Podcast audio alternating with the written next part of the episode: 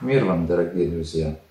Вот и наступил момент, когда мы можем продолжить наше общение и где уже перейдем непосредственно к вашим вопросам, что вы, видимо, уже очень ждете, а я все никак этого не делаю.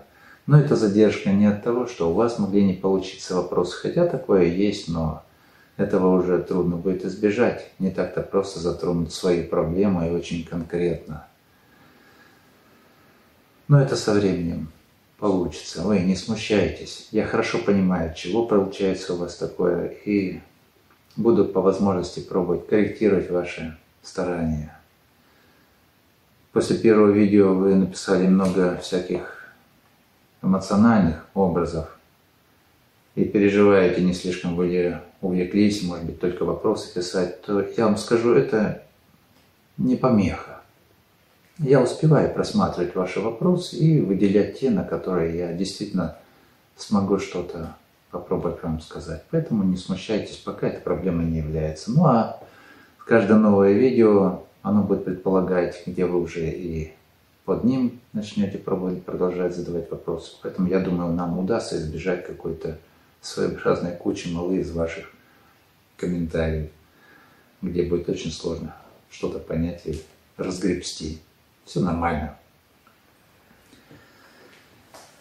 Так вот, задержка, она больше произошла от того, что я пробую разобраться пока с этим действием, к которому прикоснулись, и просто пытаюсь понять кнопочки, на которые лучше нажимать, чтобы у нас все это благоприятно происходило. Так вот, давайте сейчас будем переходить уже к самому главному. И я буду слушать вопросы, которые мне будут помогать озвучивать Вадим хорошо вам известный и нередко критикуемый вами, но он это принимает нормально. Уже умеет это принимать более-менее нормально. Так вот, он будет озвучивать, а я буду тогда уже отвечать. Итак, мы начинаем. Вопрос от Владимира. Очень хочется понять, что такое душа, как она в теле появляется, как и с какой частью мозга она связана. При рождении в мое тело ничего не входило, как и в животе у мамы у меня, то есть сознания не было. Мозг воспринимал картинка ощущения. Выходы из тела были разные.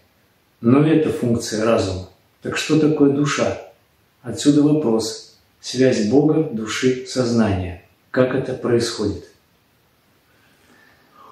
Вопрос интересный конечно же. Но он построен таким образом, и особенно с последними предложениями, когда начинает подразумеваться очень-очень большая лекция. Этого я делать не буду. Потому что тем более, что эти многие темы достаточно широко, они уже запечатлены в учении, которое есть, и очень подробно я многое коснулся. Но все же я буду касаться тех элементов, которые вы будете затрагивать, но постараюсь какой-то более сжатой стороны, но где хоть что-то все-таки в понимании у вас может изменяться. Поэтому если говорить о душе, которую вы затрагиваете, вот тут, конечно же, надо будет как-то подбирать вам какие-то термины, какие-то образы, которые могли быть вам понятны. Это непростой вопрос.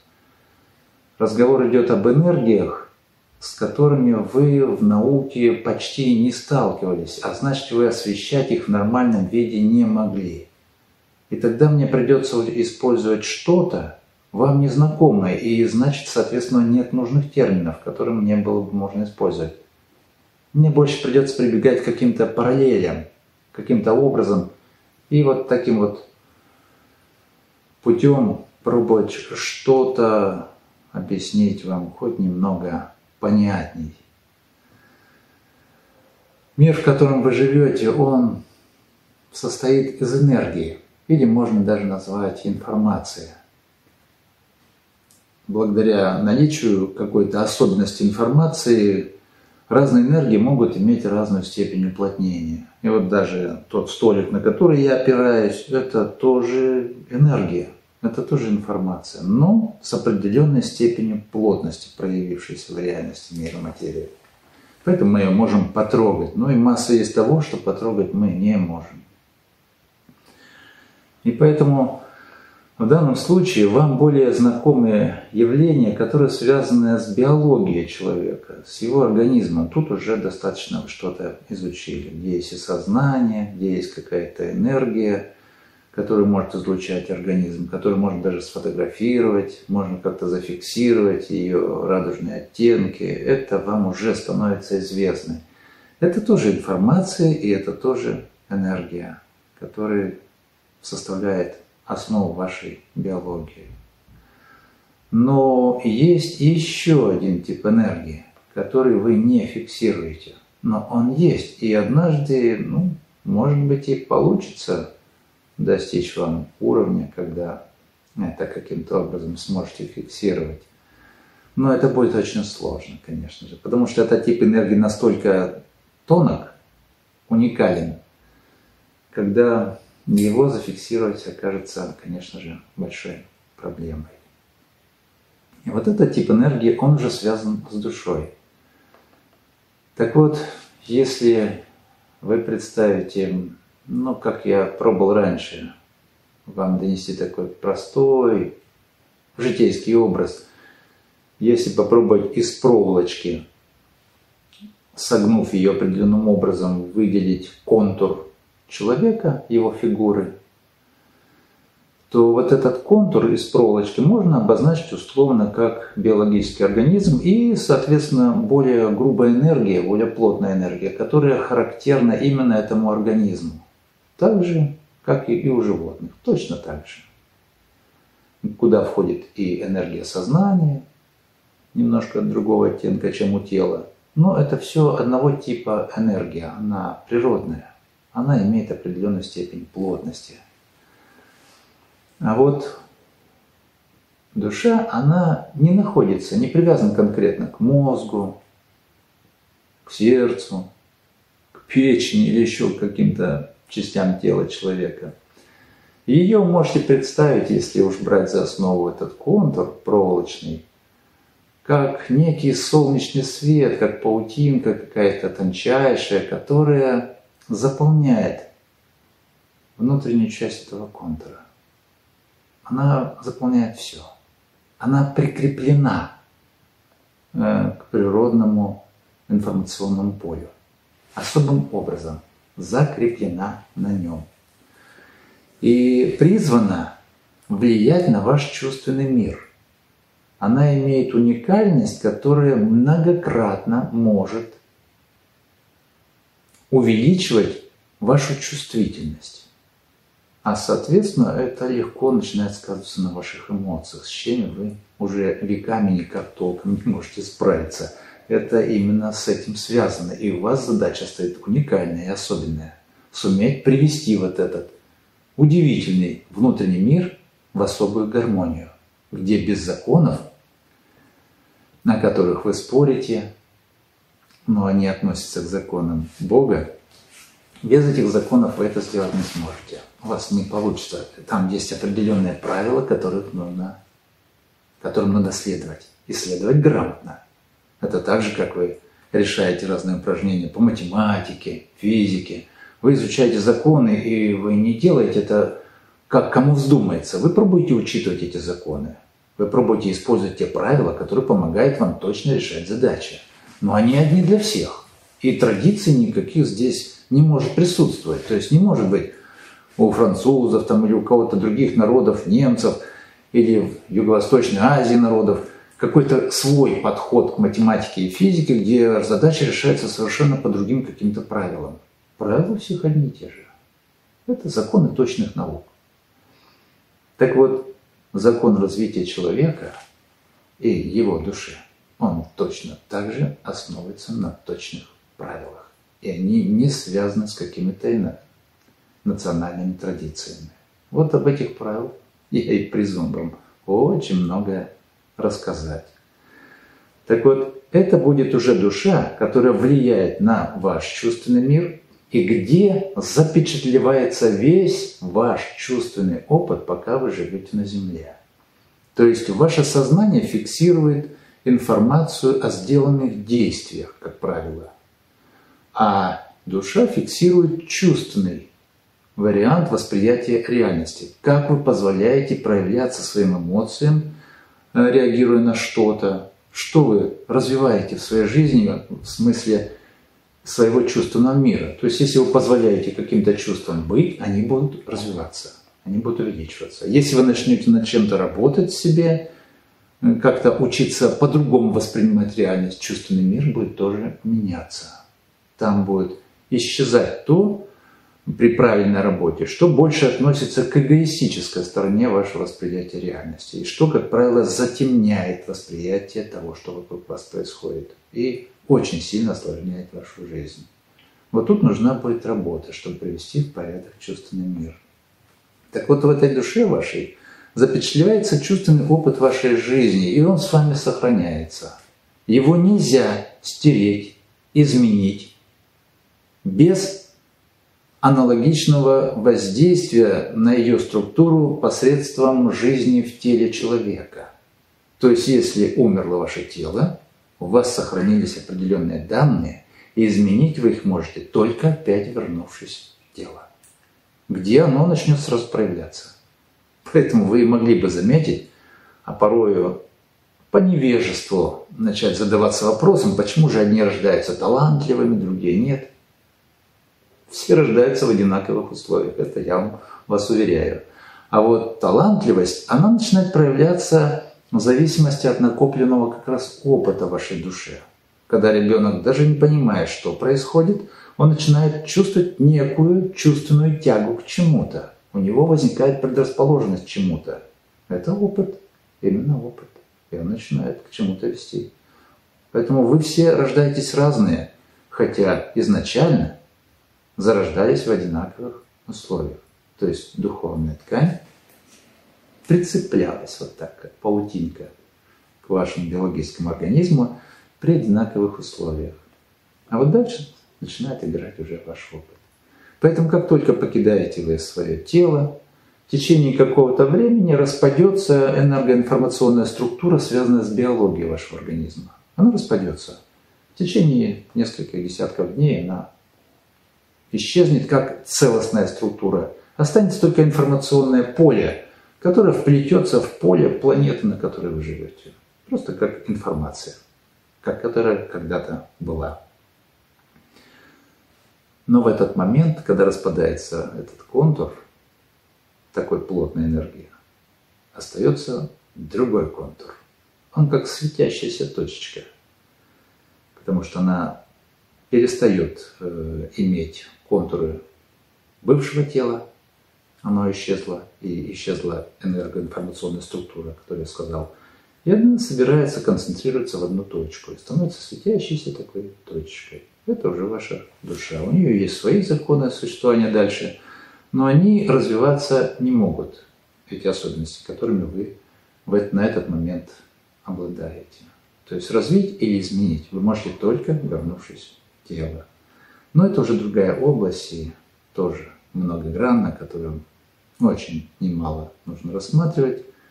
Но это будут другие темы. Так вот, это и есть ваша душа, где и сосредоточено ваше истинное «я», а не в теле, которым вы порой бравируете и пытаетесь сделать какие-то, казалось бы, громкие усилия, прославить свое «я», но это все пустая суета, она на самом деле бестолковая. Для души она совсем не играет никакой роли.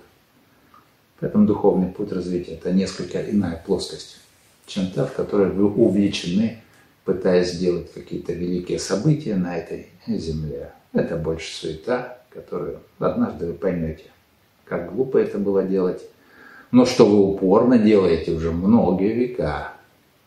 И сейчас вам предстоит много из этого переосмыслить.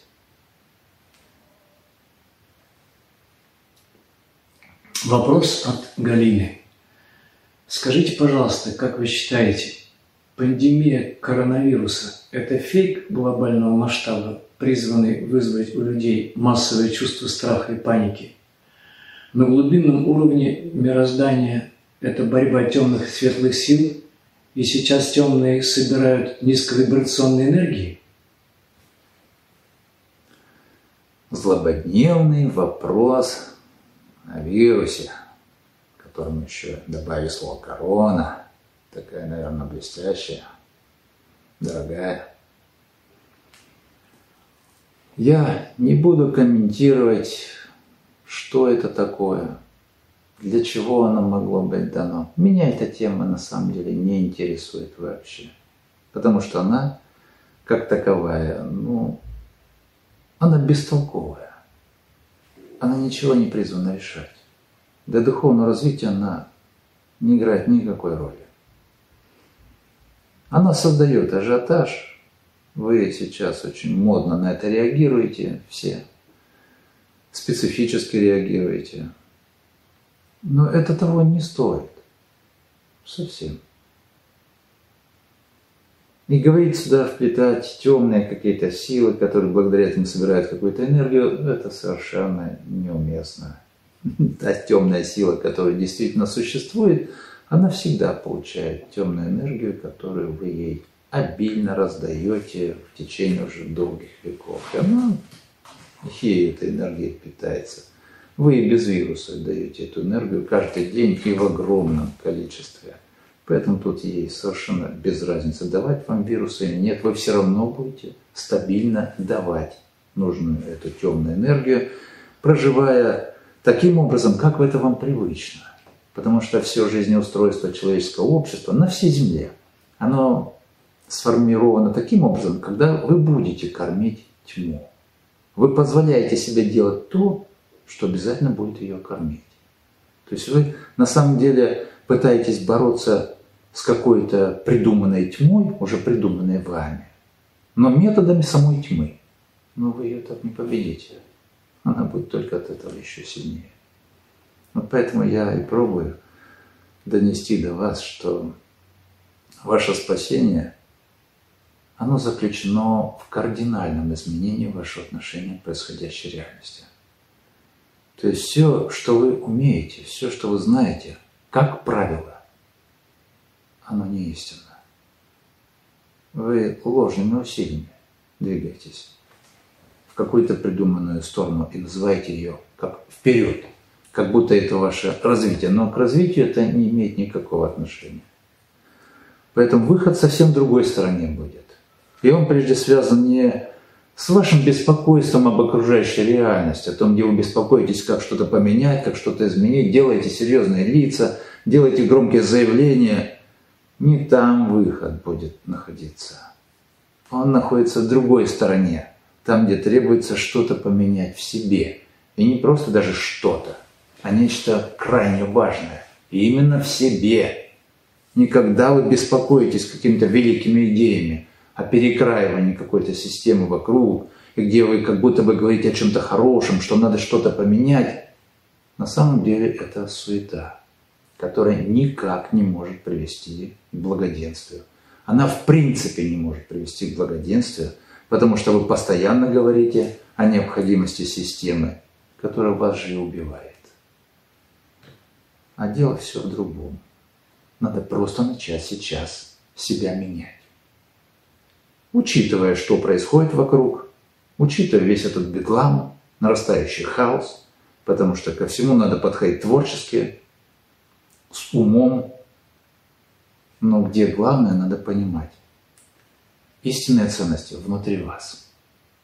И ими надо заняться. Не тем, что вокруг происходит, а внутри у вас. И вот эту основу сейчас нужно будет пересмотреть. Надо поменять свой взгляд на окружающую реальность, и где, как я уже в вступлении обозначил, пересмотреть все, что касается ваших взаимоотношений между собой.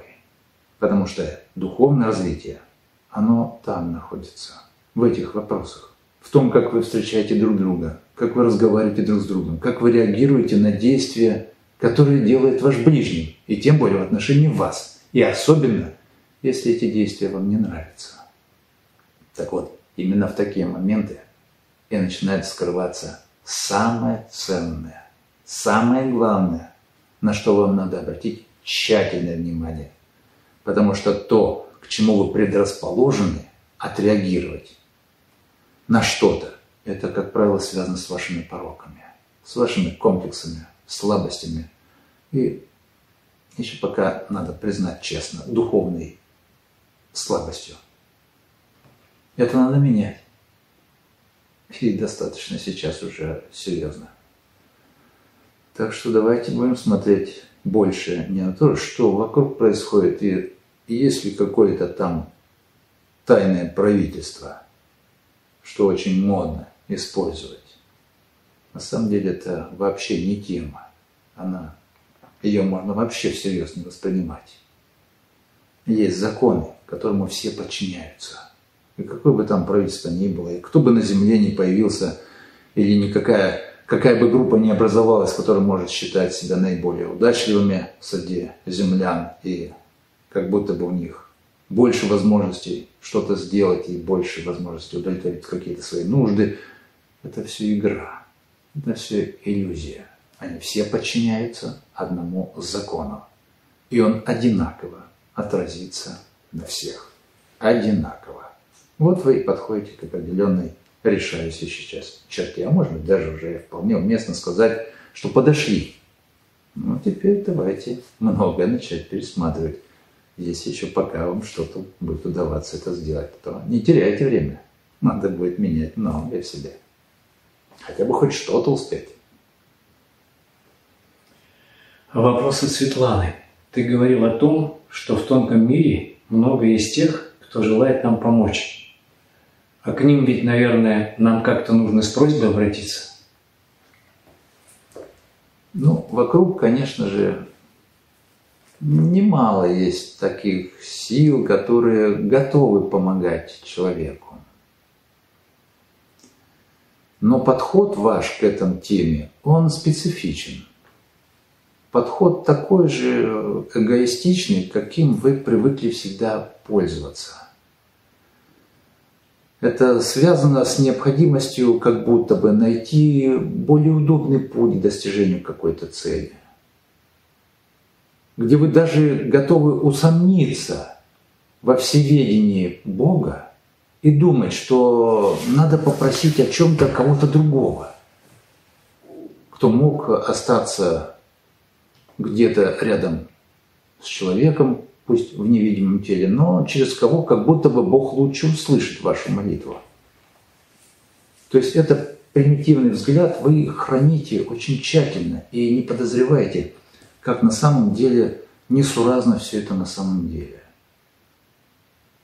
Ни одно ваше движение не бывает случайным. Все, что вы собираетесь сделать, на самом деле легко можно увидеть. Ваша судьба порой просматривается очень легко с самого вашего рождения. Потому что в условиях, когда хорошо известны изначальные данные, это физическое развитие человека, его данные какие-то на генетическом уровне, его умственные способности, его душевный опыт, предрасположенность реагировать как-то на какие-то обстоятельства. И когда уже известно все аналогичное, касающееся каждого человека, который будет встречаться на вашем жизненном пути – где видны вероятные реакции любого из вас, то совершенно элементарно с самого рождения можно увидеть, как у вас все будет происходить. Ну и, конечно же, это все учтено. И это не обязательно учитывать, как это делает какой-то человек. Это законы гармонии. Они работают самостоятельно, и они выстроены таким образом, когда все, что вам нужно, она всегда будет даваться. Вам главное идти вперед. Вам главное стараться сделать все правильно, а не выпрашивать что-то, какие-то блага для себя. Потому что в этом проявляется больше ваша слабость, ваши комплексы. Ну и, конечно же, порочное желание получить больше благ каким-то интересным новым методом. Зарабатывайте эти блага. А это труд над собой, где успокойтесь в выпрашивании каких-то ценностей для себя вы их можете приобретать, просто изменяя самих себя. Позвольте окружающей реальности отреагировать так, как она и призвана реагировать на ваши действия. Что будете искать, то и найдете.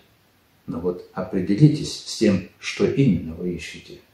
Вы ищете доброе, светлое, истинное или что-то другое, что беспокоит прежде ваши инстинкты, вашу эгоистическую корыстную заинтересованность.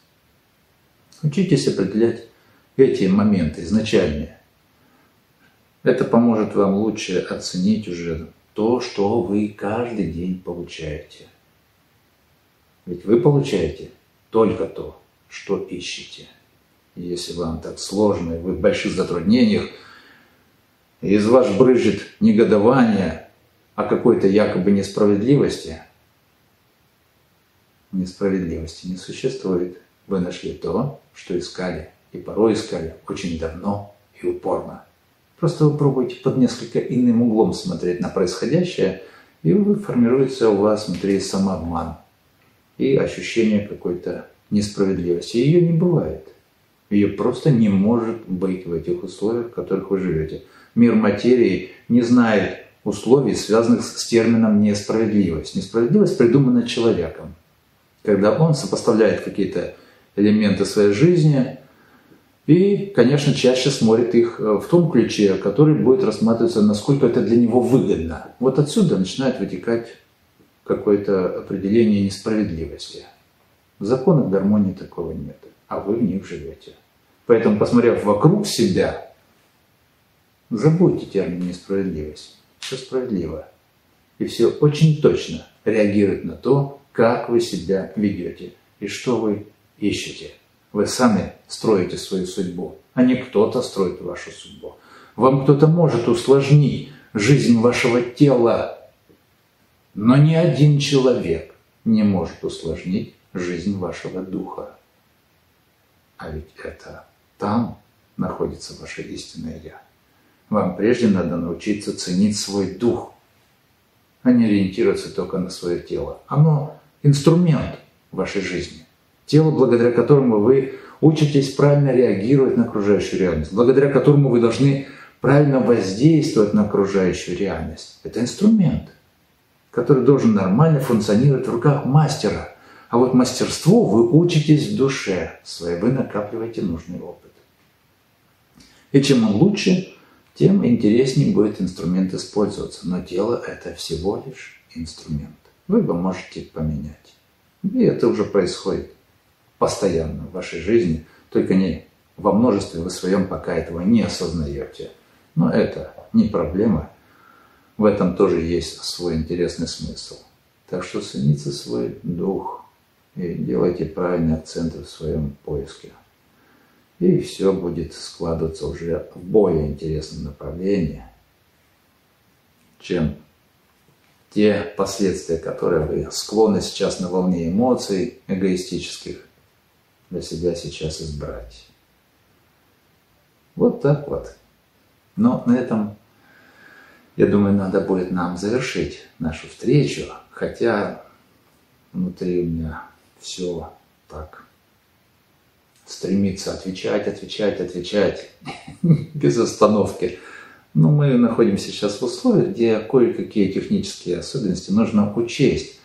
И, как я уже говорил, я буду стараться почаще с вами встречаться и продолжать отвечать на ваши вопросы. У вас уже так начинает накапливаться определенное количество, на которые можно начинать отвечать, и на которые я за одну встречу уже никак не смогу успеть ответить. Уже потребуется очень длительный период. Но это не совсем благоприятно для определенных вот таких дополнительных условий. Так что будем встречаться чаще, дорогие мои. Не волнуйтесь, пробуйте осмыслить, что я вам тут наговорил. А вы знаете, я такой любитель наговорить. А потом вы мучаетесь с моими словами и никак не можете сообразить, что же учитель тут такого нагородил. Но вы меня будете переспрашивать, и я буду вносить немало дополнений, каких-то пояснений, которые, в общем-то, и делается уже почти 30 лет. Я показываю вам некую направленность, вы начинаете в нее устремляться, И вот как только вы начинаете устремляться, у вас возникает необходимость сделать конкретные шаги. Ведь если я показываю направление и показываю, что оно именно для вас спасительным, то дальше неизбежно начнется конкретика. Потому что, двинувшись в этом направлении, вы столкнетесь с разного рода почвой под ногами. То ровная дорога, то будут неровности, то какая-то болотистая местность. И потребуется в разных условиях какой-то разный принцип делания шагов. Какие-то разные усилия. Они не будут какими-то стандартными вот эти многочисленные детали, которые позволяют вам уже двигаться в нужном направлении, вот это как раз будет относиться к той конкретике, которую я добиваюсь от вас уже долгие годы. Ведь я сам не могу придумать те особенностями, особенности, которые вам характерны. Они у вас неповторимы, и мне они неведомы. Я с ними могу познакомиться только общаясь с вами. Потому что придумать я их не могу. Мне нужно увидеть их, почувствовать их и я буду видеть, как и что вам помочь изменить. Но вы меня с ними знакомите. А тут тоже непростая трудность.